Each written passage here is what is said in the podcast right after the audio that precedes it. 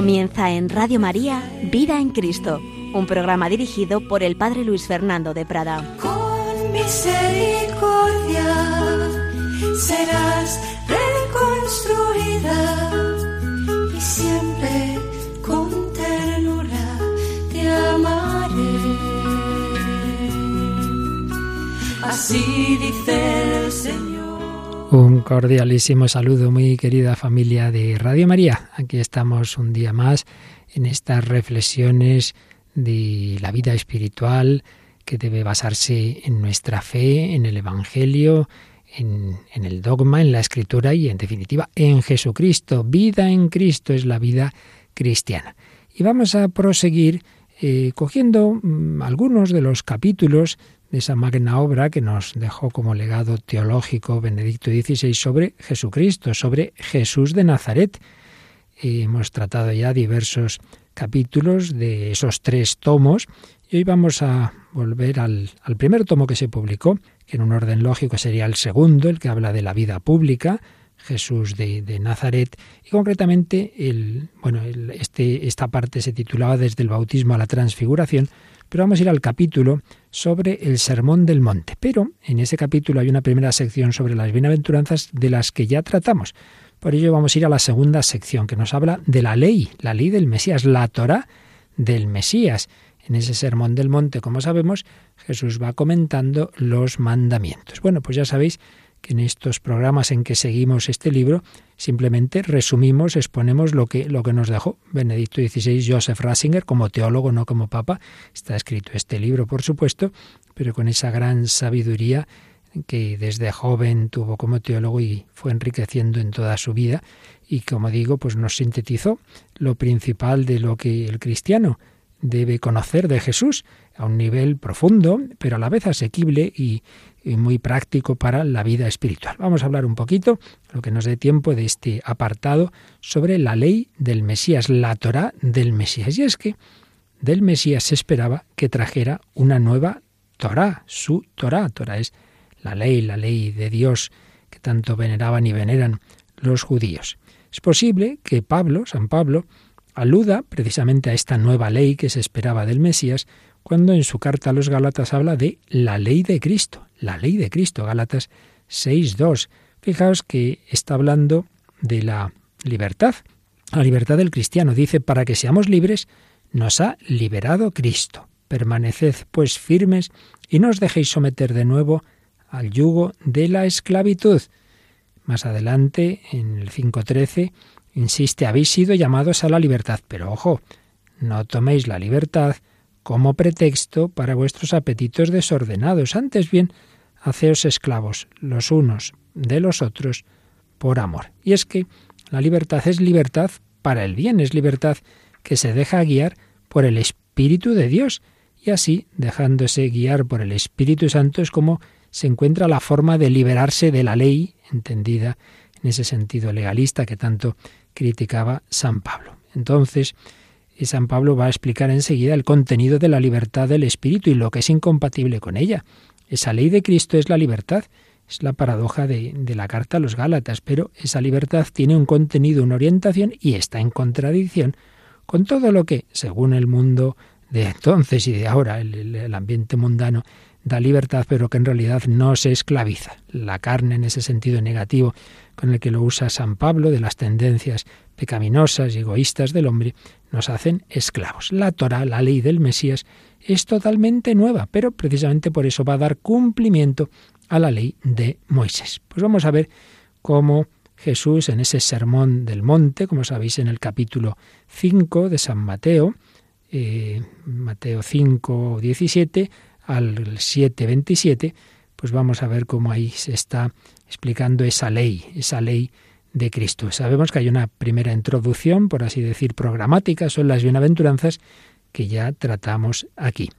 Pero enseguida pues va a empezar con, con, ese, con esos mandamientos, con esa ley de Cristo. Señala José Rasinger una analogía con la carta a los Gálatas, puesto que San Pablo escribía esa carta a judeocristianos, a judíos que se habían convertido al cristianismo y que dudaban si tenían obligación de seguir observando la Torá y si había que seguir observando la circuncisión, los diversos mandatos que tenían sobre los alimentos, eh, la guarda del sábado.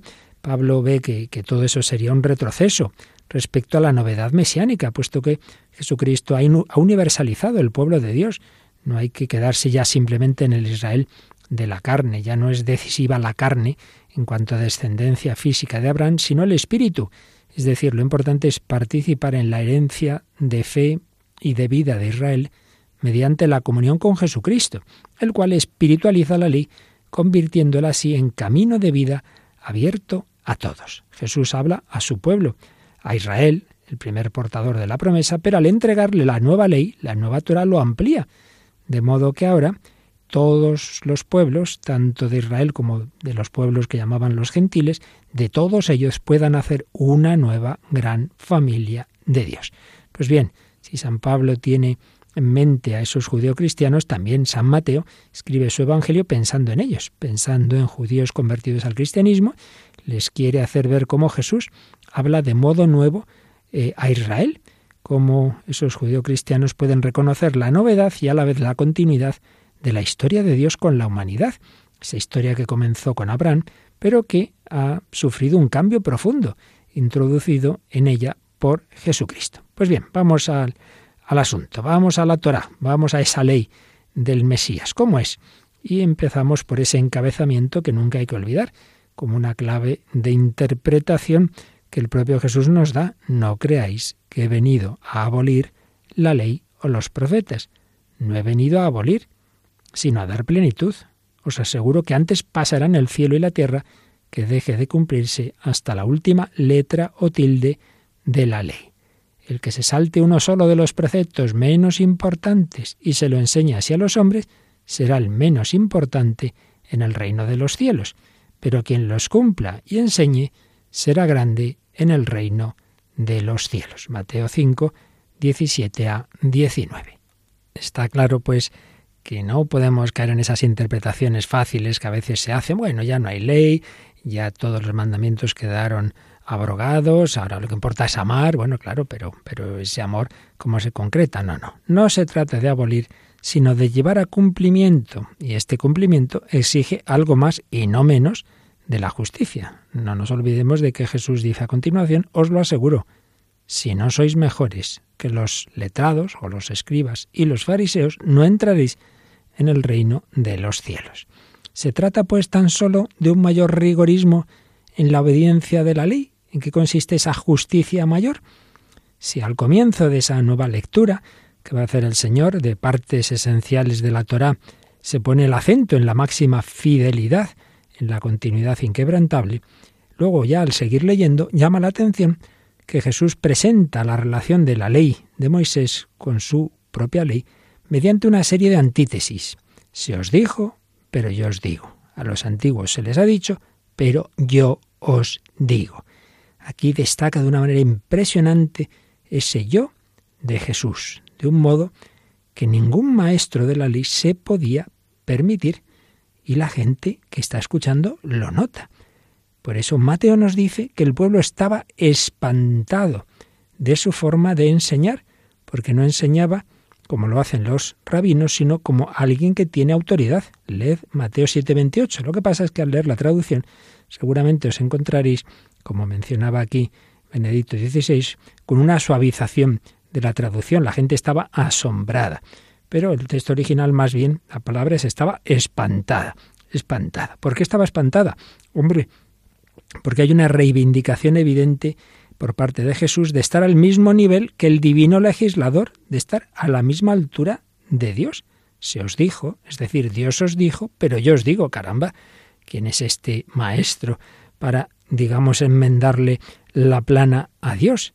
Por ello, ese pueblo que escuchaba, pues tenía que asombrarse y tener pues miedo ante una persona que se atreve a hablar con la autoridad de Dios, porque o bien está atentando contra esa majestad de Dios, lo que sería terrible, o bien está a la misma altura de Dios, lo cual en ese momento parecía realmente inconcebible. Bien, pues para explicar este, este asombro y, darnos cuenta de lo que está detrás de todo esto, Joseph Ratzinger acudía en su obra a otra obra, pero un libro de un erudito judío, Jacob Neusner, Jacob Neusner, un judío observante, rabino, que creció siendo amigo de cristianos católicos y evangélicos a los que apreciaba, pero a la vez él estaba absolutamente convencido de la validez de la interpretación judía de las Sagradas Escrituras. Él tenía mucho respeto al cristianismo, pero a la vez estaba firme en su fe judía. Y entonces establece un diálogo con Jesús. Y entonces en esta obra, según una obra que se llama Un rabino habla con Jesús, este judío, nos cuenta Benedicto XVI, pues usa, digamos, esta especie de ficción literaria, como si él estuviera allí hace 20 siglos y se mezcla con el grupo de los discípulos. Se va ahí al monte de Galilea, está escuchando el sermón del monte, está comparando las palabras de Jesús con las palabras del Antiguo Testamento, con las tradiciones rabínicas. Por un lado está emocionado, está emocionado por la grandeza y pureza de esa doctrina de Jesús, pero también está inquieto. Está inquieto porque hay cosas que le están asombrando. Esa grandeza de Jesús que se pone, parece, a ese nivel de Dios, le asombra. El caso es que al final va a decidir no seguir a Cristo, va a permanecer fiel a lo que él llama el Israel eterno. Y señala Benedicto XVI cómo ese diálogo del rabino con Jesús nos muestra que la fe en la palabra de Dios que se encuentra en las Escrituras resulta actual en todos los tiempos. A través de esa escritura el rabino podía penetrar en el hoy de Jesús y a partir de la escritura Jesús también llega a nuestro hoy. Hay un diálogo de este hombre con Jesús de gran sinceridad que deja ver las diferencias, pero también transcurre en un clima de gran amor. El rabino acepta que el mensaje de Jesús es otro, que él no puede seguirlo, pero se despide con una separación en la que no hay odio alguno. ¿Qué le ha pasado a este rabino? ¿Qué, qué es lo que le gusta y qué es lo que en cambio le, separa de Jesús?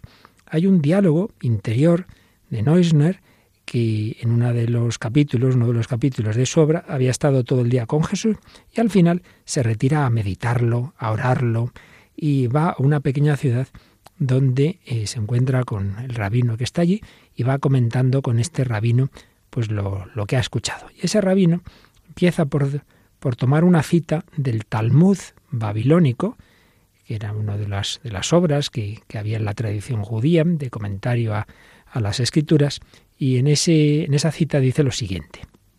El rabino Simlach expuso 613 prescripciones fueron dadas a Moisés 365 prohibiciones corresponden a los días del año solar y 248 preceptos corresponden a las partes del cuerpo humano. Entre eh, esas 365 y esos 248 salían las 613 prescripciones que, según esa tradición, habrían sido dadas a Moisés. Pero vino David y lo redujo a 11. Luego vino Isaías y lo redujo a 6. De nuevo Isaías lo redujo a dos. Más aún, vino luego Habacuc y lo redujo a uno solo, pues se dice en Habacuc 2.4, el justo vivirá por su fe. Entonces, después de decirle eso, ese rabino, el, rabino que, es el que escribe el libro, Neusner, em, tiene este diálogo. Eh, ¿Es eso lo que os ha dicho el sabio Jesús? Y responde Neusner, no exactamente, pero aproximadamente sí. ¿Qué ha dejado fuera? Nada. Pues ¿qué ha añadido? A sí mismo. ¿Qué añadió Jesús a esa interpretación de la ley? A sí mismo. Ahí está la clave. Se añadió a sí mismo. Y esto es lo que le, desconcierta a este rabino. Ese es el núcleo del espanto del judío observante Neusner ante el mensaje de Jesús y el motivo por el que no quiere seguir a Jesús y prefiere permanecer fiel a lo que llama el Israel eterno. La centralidad del yo de Jesús en su mensaje, que da a todo una nueva orientación, es lo que él no puede aceptar. Y como prueba de que Jesús se pone en el centro de su mensaje, cita esas palabras que conocemos bien de Jesús al joven rico. Si quieres ser perfecto, ve, vende lo que tienes da el dinero a los pobres y sígueme, sígueme. Por tanto, la santidad que Dios pedía, La tenemos en Levítico 19.2 y 11.4, seréis santos como yo soy santos. La santidad, el ser santo como Dios resulta que consiste en seguir a Jesús. Ven y sígueme. Entonces, claro, Neusner, con gran respeto y temor, dice que esto, como es esta, esta equiparación de Jesús con Dios. En ese punto, el mensaje de Jesús se diferencia fundamentalmente de la fe del Israel eterno.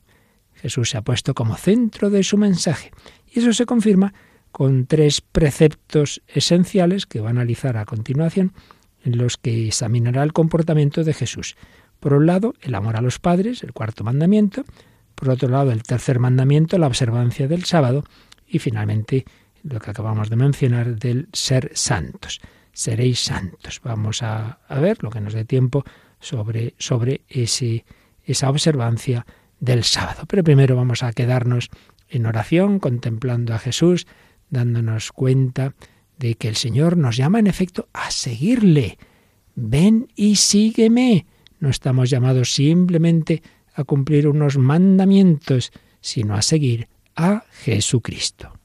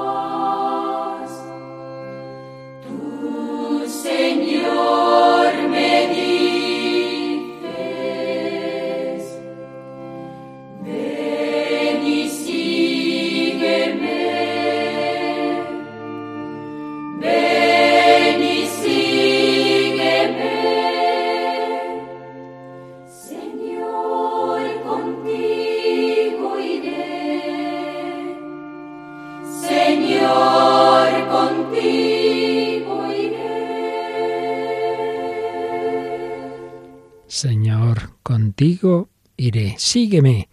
Ese es el núcleo de la moral cristiana, de la vida en Cristo, de la espiritualidad cristiana. Aquí seguimos en Radio María, eh, resumiendo sencillamente eh, un capítulo del libro Jesús de Nazaret del Papa Benedicto XVI, concretamente sobre la nueva ley, la ley de Cristo, la Torá, en el Sermón del Monte.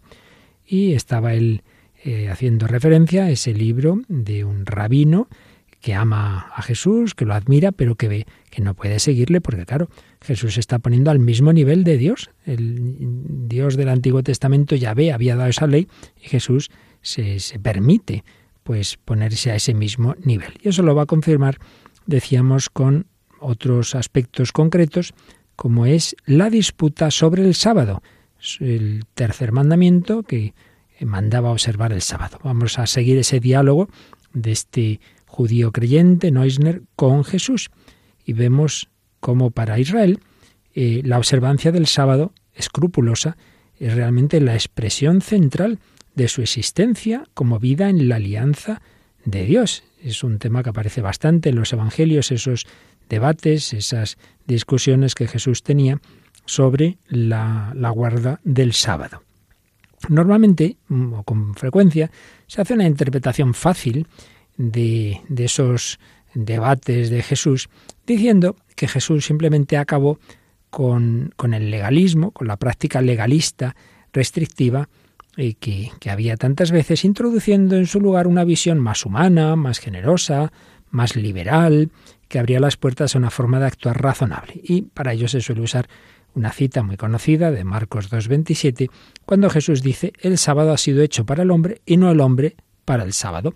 Entonces aquí ven algunos una visión antropocéntrica de toda la realidad. Lo importante es el hombre, entonces hagamos a partir de ahí una interpretación liberal, digamos, de los mandamientos, y ya no solo con el sábado, sino con todos los mandamientos. Hay que tener cuidado, no quedarse en un legalismo anquilosado, hipócrita, degradar la religión a un sistema servil de preceptos, y luego, pues ya la crítica moderna, particularmente desde Lutero, pues ha visto eh, en el catolicismo ese legalismo de origen judío, eh, en, el querer cumplir mandamientos, cuando, hombre, no, no, eso no es lo importante. Bien, pues realmente fue Jesús, ese rabino liberal, precursor del, digamos, liberalismo cristiano, es el Cristo de la fe y en definitiva la fe de la Iglesia un gran error, una interpretación moralista y legalista de, de la ley. Bueno, pues lo gracioso por así decir, es que este rabino Neusner pues deja de lado esta interpretación y dice, hombre, no, si ese no es el tema. Cuando aparece esa, esa discusión de, de, algunos con los discípulos de Jesús porque estaban arrancando espigas en sábado, dice eh, el rabino Neusner, lo que me inquieta no es que los discípulos incumplan el precepto de respetar el sábado, eso sería irrelevante y pasaría por alto el núcleo de la cuestión. Y sin duda, cuando leemos esta y otras controversias, los relatos sobre cómo Jesús pues se llena de indignación y le duele la dureza de corazón de, de tantos hombres, cuando recordáis, por ejemplo, que ponen un hombre, está ahí con, en, la sinagoga un sábado con el brazo seco y Jesús dice, ¿qué, qué se puede hacer en sábado? ¿Curar a un hombre o dejarle así sin más? Y entonces le, le, le duele la dureza de su corazón. Y es verdad que ahí ciertamente están en juego las preguntas más profundas sobre el hombre y el modo correcto de, honrar a Dios. Es indudable que Jesús rechaza ese legalismo. Pero ese no es el tema de fondo. Noesner lo ha visto. Tiene razón cuando ve el núcleo de la controversia en la respuesta de Jesús. ¿Qué responde Jesús cuando le reprochan que sus discípulos recogen espigas en sábado? No se queda simplemente con decir, hombre, no seáis legalistas, que no os pongáis así, sino que defiende esa, esa acción de sus discípulos, que estaban pasando hambre y por eso cogen las espigas, la defiende primero con la referencia al rey David, que con sus compañeros comió en la casa del Señor, en el templo, los panes de la ofrenda que, dice el Señor, ni a él ni a los suyos les estaba permitido comer, sino solo a los sacerdotes. Y luego añade, estamos en Mateo capítulo 12, a partir del versículo 4, y luego añade, ¿No habéis leído en la ley que los sacerdotes pueden violar el sábado en el templo sin incurrir en culpa? Pues os digo que aquí hay uno que es más grande que el templo. Si comprendierais lo que significa quiero misericordia y no sacrificio, no condenaríais a los que no tienen culpa, porque el Hijo del Hombre es Señor del sábado. Y Neusner lo entiende. Jesús y sus discípulos pueden hacer en sábado lo que hacen porque se han puesto en el lugar de los sacerdotes en el templo. El lugar sagrado se ha trasladado. Ahora está en el círculo del Maestro con sus discípulos. Claro, esto es otra cosa. No es simplemente un rechazo de una interpretación legalista, que también existe, sin duda. Pero es mucho más. Jesús está diciendo, vamos a ver, los sacerdotes podían comer en el templo, sí, ¿verdad? Y David comió los panes de la ofrenda con sus compañeros en el templo. Pues si los sacerdotes pueden violar el sábado en el templo sin incurrir en culpa, aquí hay uno que es más grande que el templo, que soy yo. Jesús es el templo. Destruid este templo y en tres días lo reedificaré. Y ellos están en el templo porque están conmigo. Y mis discípulos son como los sacerdotes que estaban en el templo. Claro, viendo esto en profundidad, madre mía, la respuesta del Señor es mucho más fuerte de lo que aparece a primera vista. Está poniéndose de nuevo en el lugar de Dios. Y es que hay que recordar lo que significaba el sábado para Israel, para entender lo que está en juego en esta disputa. Recordamos que en el relato de la creación, en el libro del Génesis, se dice, es un lenguaje simbólico, ya lo sabemos, que Dios descansó el séptimo día. Entonces señala Neusner, en este día celebramos la creación. No trabajar en sábado significa algo más que cumplir escrupulosamente un rito. Es para nosotros un modo de imitar a Dios. Por tanto, del sábado forman parte no solo el aspecto negativo de no realizar actividades externas, sino también lo positivo del descanso, que implica además una dimensión espacial, sí, una dimensión espacial, porque para respetar el sábado hay que quedarse en casa. No basta con abstenerse de realizar cualquier tipo de trabajo. También hay que descansar, restablecer en un día de la semana el círculo de la familia y el hogar, cada uno en su casa y en su sitio. Así pues, como enseña este rabino de nuestros tiempos, el sábado no es solo un asunto de religiosidad individual, sino el núcleo de un orden social. Ese día, escribe, convierte al Israel eterno en lo que es, en el pueblo que, al igual que Dios después de la creación, descansa al séptimo día de su creación. Sin duda, añadía Benito XVI, sería muy sano para nuestra sociedad actual que también las familias pasaran un día juntas, que la casa se convirtiera en hogar, que hubiera esa comunión en el descanso de Dios. Pero yendo a lo que ahora estamos viendo de, de qué significaba el sábado, para Israel y lo que implicaba las respuestas de Jesús al respecto, aquí nos damos cuenta de que hay un fondo muy grande. El tema del descanso, como elemento constitutivo del sábado, le permite a este rabino que está dialogando con Jesús eh, ponerse en relación también con ese otro pasaje, eh, el himno de exultación, ese grito, ese grito de, júbilo de, de Jesús en el Evangelio de, San Mateo, que allí precede a la narración de la recogida de espigas por parte de los discípulos. Es ese pasaje que recordaréis en que Jesús dice al Padre, se dirige al Padre y le dice, Te doy gracias, Padre, Señor del cielo y de la tierra, porque has escondido estas cosas a los sabios y entendidos y se las has revelado a la gente sencilla. Noesner dice que ambos textos, este y el del el sábado del que es Señor el Hijo del Hombre, están relacionados. En ambos casos se trata del misterio de Jesús, del Hijo del Hombre, del Hijo por excelencia. Porque en este himno de exultación de Mateo 11 dice también Jesús, venid a mí todos los que estáis cansados y agobiados, y yo os aliviaré. Cargad con mi yugo y aprended de mí, que soy manso y humilde de corazón, y encontraréis vuestro descanso, porque mi yugo es llevadero y mi carga ligera. De nuevo, hay una interpretación fácil eh, de, un, de, un, Jesús liberal que dice, venga, no, no caigáis en, en el yugo de la ley, así sin más. pero esto es una lectura poco convincente, pues todos sabemos muy bien que seguir a Jesús no es precisamente cómodo. Entonces, ¿de qué se trata aquí? Bueno, Jesús nos está diciendo que Él es nuestro verdadero descanso. Venid a mí, aprended de mí y encontraréis vuestro descanso.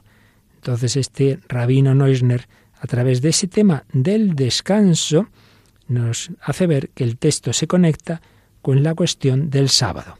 El descanso del que se trata tiene que ver con Jesús. Las enseñanzas de Jesús sobre el sábado aparecen en perfecta consonancia con este grito de júbilo y con las palabras del Hijo del Hombre como Señor del sábado.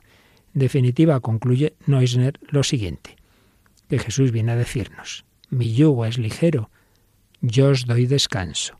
El Hijo del Hombre es el verdadero Señor del sábado, pues el Hijo del Hombre es ahora el sábado de Israel. Es nuestro modo de comportarnos como Dios. El Hijo del Hombre es el sábado de Israel, es el descanso de Israel, es el descanso del hombre. Claro, entonces Neusner dice yo, yo no puedo, yo no puedo seguir a este, a este Jesús, porque no fue simplemente un rabino reformador que quería hacer la vida más fácil a los hombres. No, se trata de aligerar la carga. Está en juego la reivindicación de autoridad por parte de Jesús.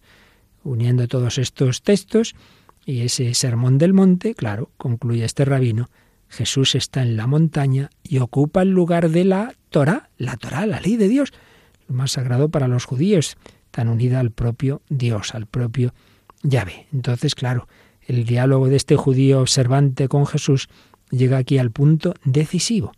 El rabino ya no va a preguntar directamente a Jesús, sino que nos va a preguntar a nosotros, se va a dirigir al discípulo de Jesús y le va a preguntar, ¿es realmente cierto que tu maestro, el Hijo del Hombre, es el Señor del sábado?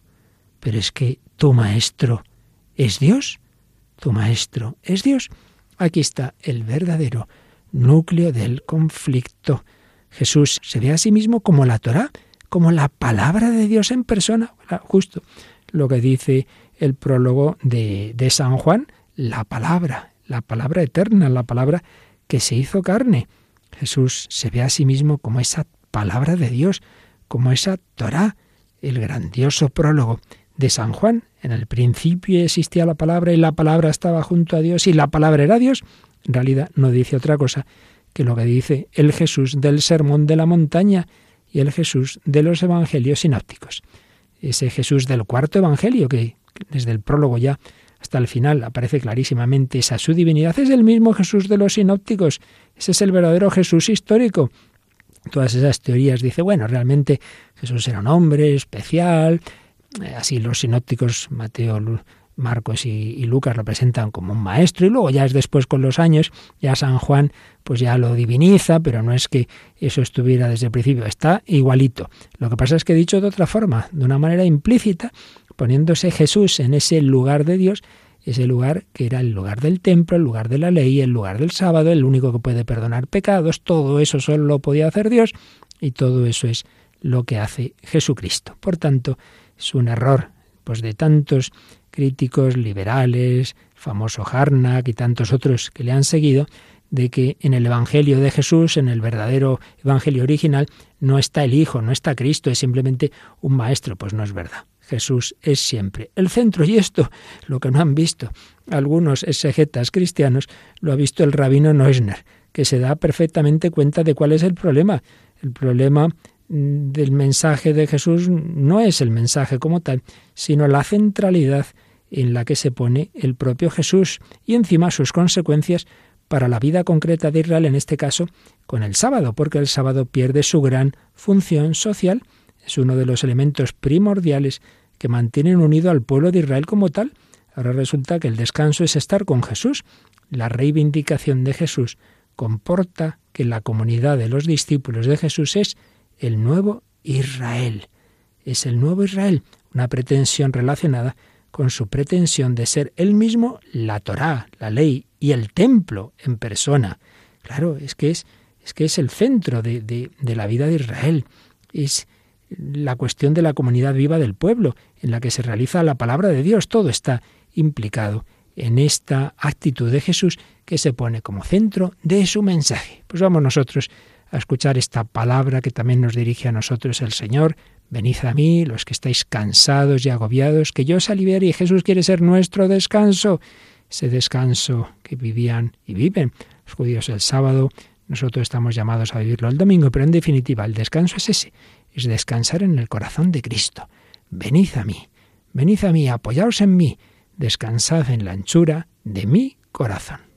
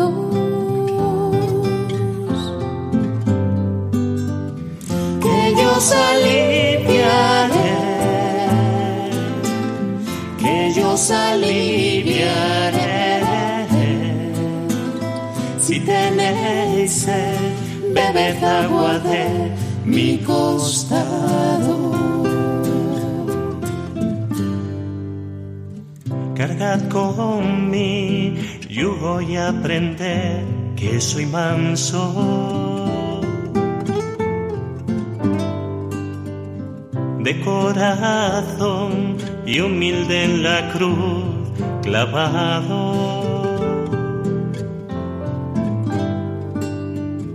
Porque mi yugo es blando, porque mi yugo es blando.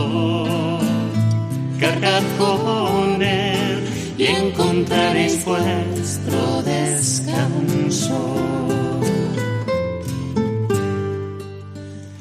Miradme bien, contemplad al que atravesaron.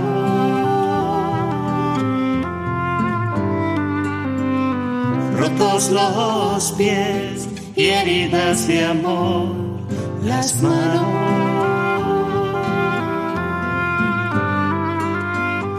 Os llevo tatuados,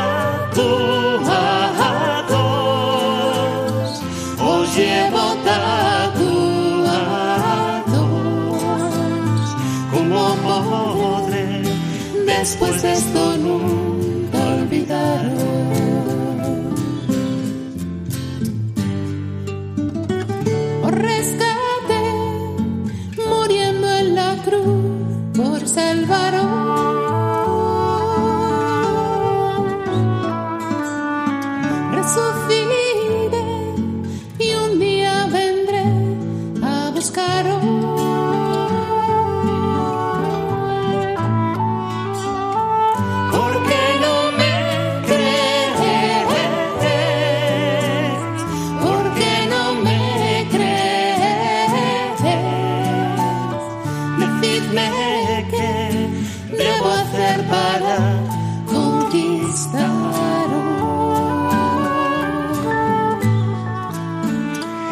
vuestro rey y viví como uno de tantos.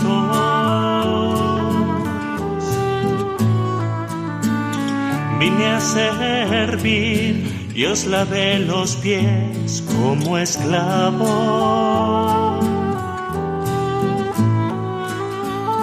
Nada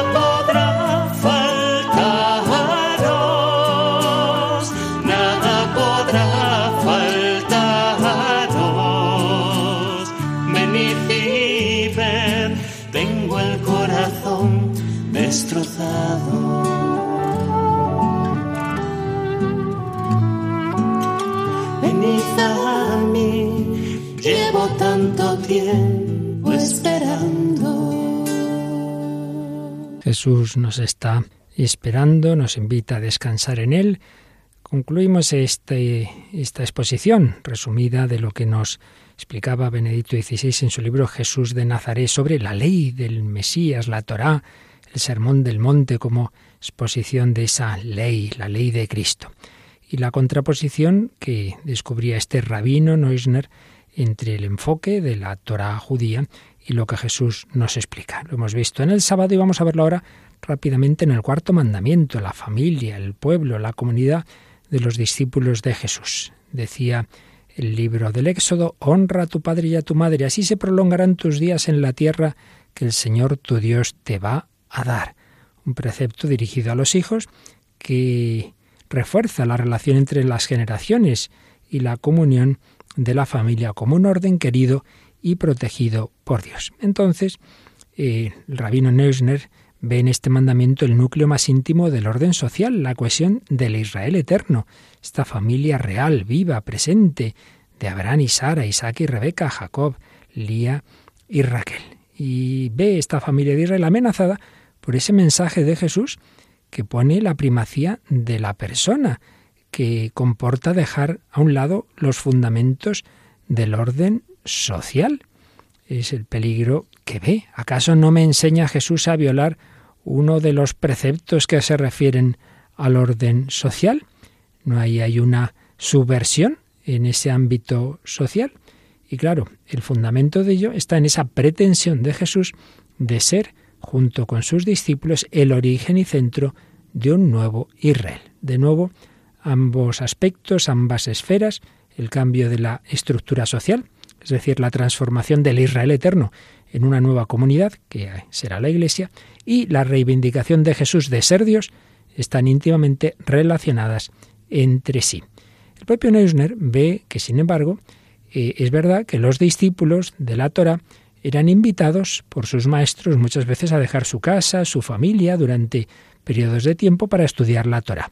En ese sentido, bueno, esa exigencia de Jesús de poner, de relativizar, de relativizar la familia, pues no era absolutamente nueva. Pero hay una diferencia fundamental que observa este rabino con el que, digamos, dialoga Benedicto XVI. ¿Cuál es esa diferencia? Pues que en el caso de Jesús no es la adhesión a la Torá la que, uniendo a todos, forma una nueva familia, sino la adhesión a Él mismo, a Jesús.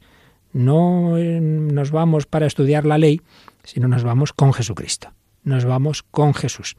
Por eso constata Neusner al final.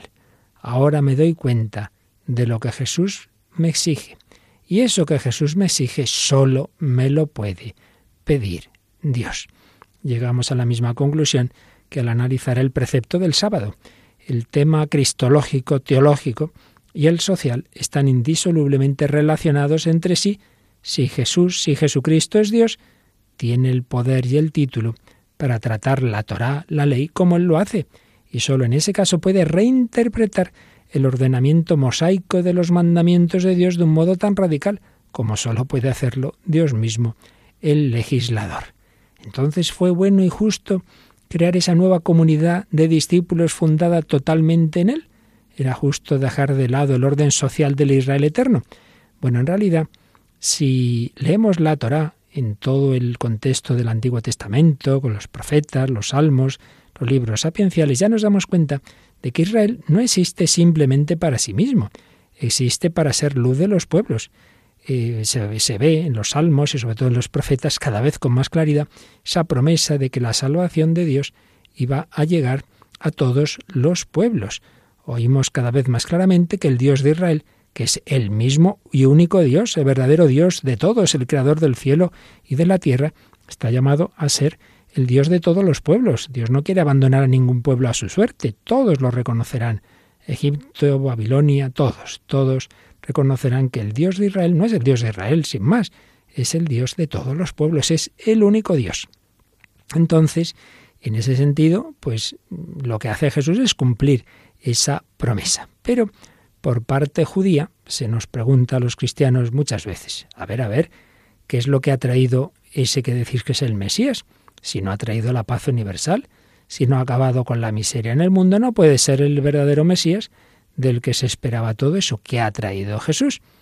Pues mira, ha traído, ha llevado el Dios de Israel a todos los pueblos, de forma que ahora todos los pueblos lo invocan a Él y todos los pueblos reconocen en las escrituras de Israel su palabra, la palabra del Dios vivo, ha traído la universalidad, que es la gran promesa para Israel y para el mundo. La universalidad, la fe en el único Dios, el Dios de Abraham, Isaac y Jacob, que ahora es acogida en esa nueva familia de Jesús que se expande por todos los pueblos. Ese es el fruto de la obra de Jesús. Eso es lo que le acredita como el Mesías. Y el vehículo de esta universalización es la nueva familia, cuya única condición previa es la comunión con Jesús, la comunión en la voluntad de Dios. Y aquí viene otro punto fundamental que nos expone Benedicto XVI. Cuando Jesús está poniendo en el centro de su mensaje, tenemos que irnos con Él, tenemos que ponerle en el centro de nuestra vida, tenemos que seguirle, tenemos que ponerle por encima del sábado, por encima de nuestra familia. No está poniendo un ego caprichoso, narcisista, para que todos estemos en torno a sí mismo, sino que en realidad el yo de Jesús personifica la comunión de voluntad del Hijo con el Padre. El yo de Jesús es un yo filial, es un yo que escucha y obedece.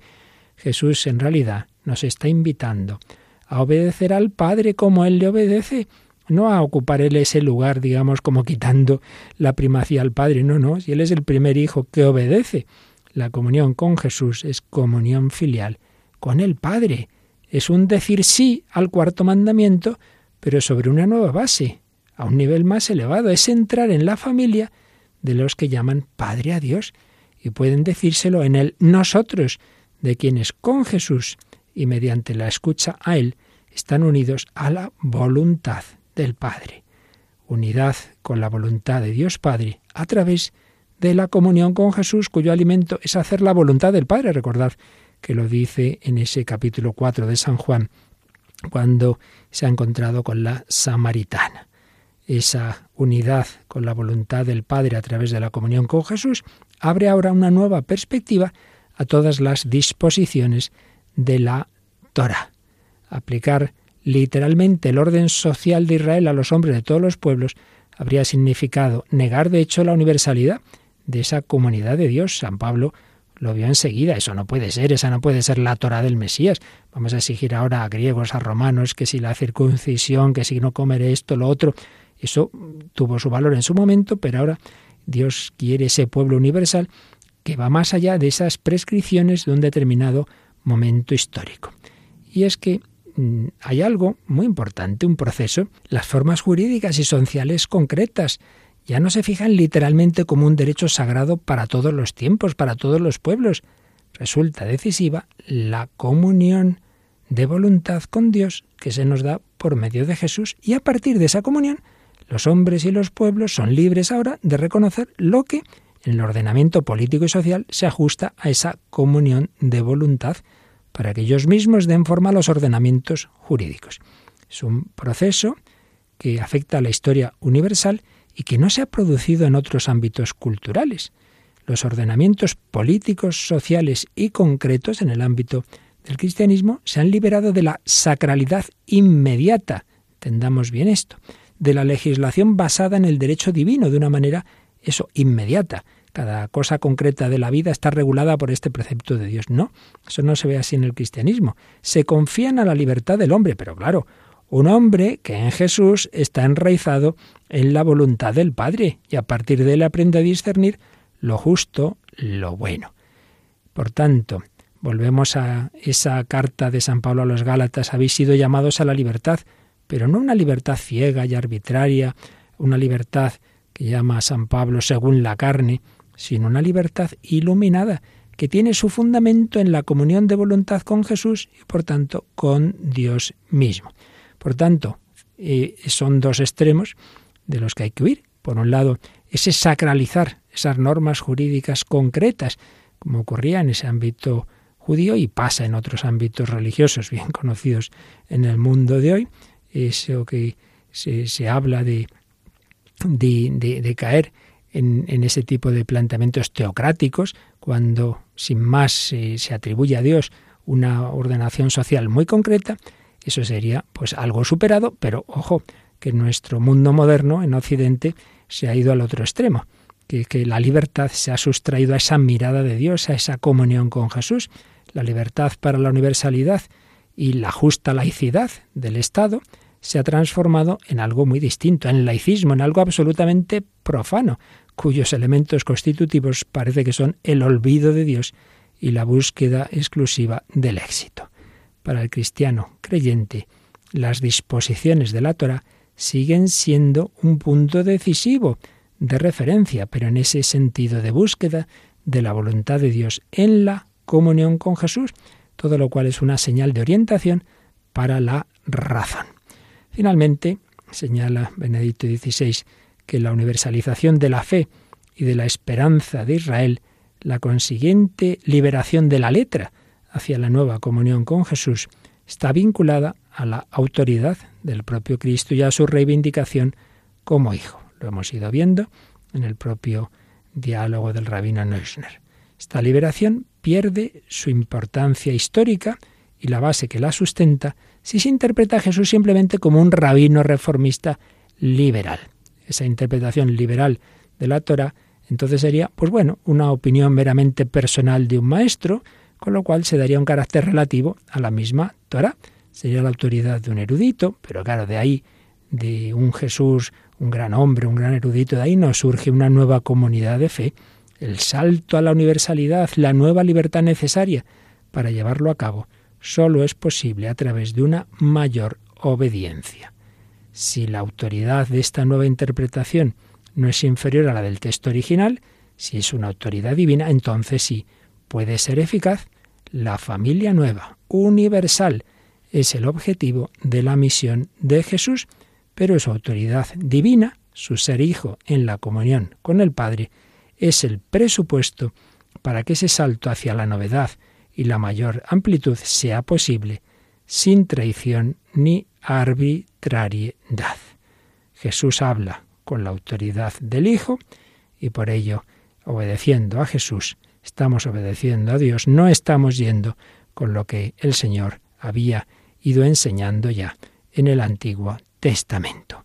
Hay que superar el falso legalismo, pero la verdadera superación realmente incluye, es el cumplimiento de esa voluntad de Dios. Así nos lo ha enseñado Jesús y en él vemos realizada la promesa que Dios hizo por Moisés. El Señor tu Dios suscitará en medio de tus hermanos un profeta como yo. Ese profeta es Jesús, pero que es más que profeta, porque es la misma palabra encarnada, la misma ley encarnada.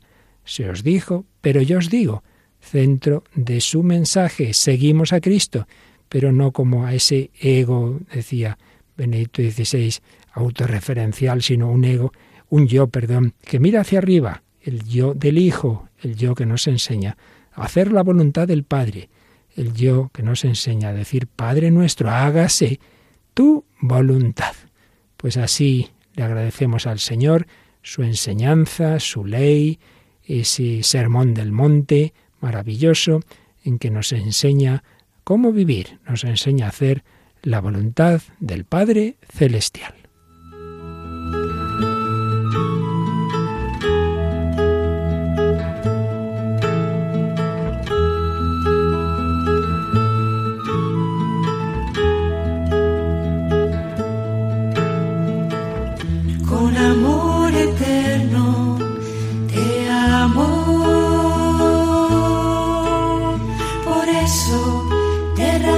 Han escuchado Vida en Cristo, un programa dirigido por el Padre Luis Fernando de Prada. Con misericordia serás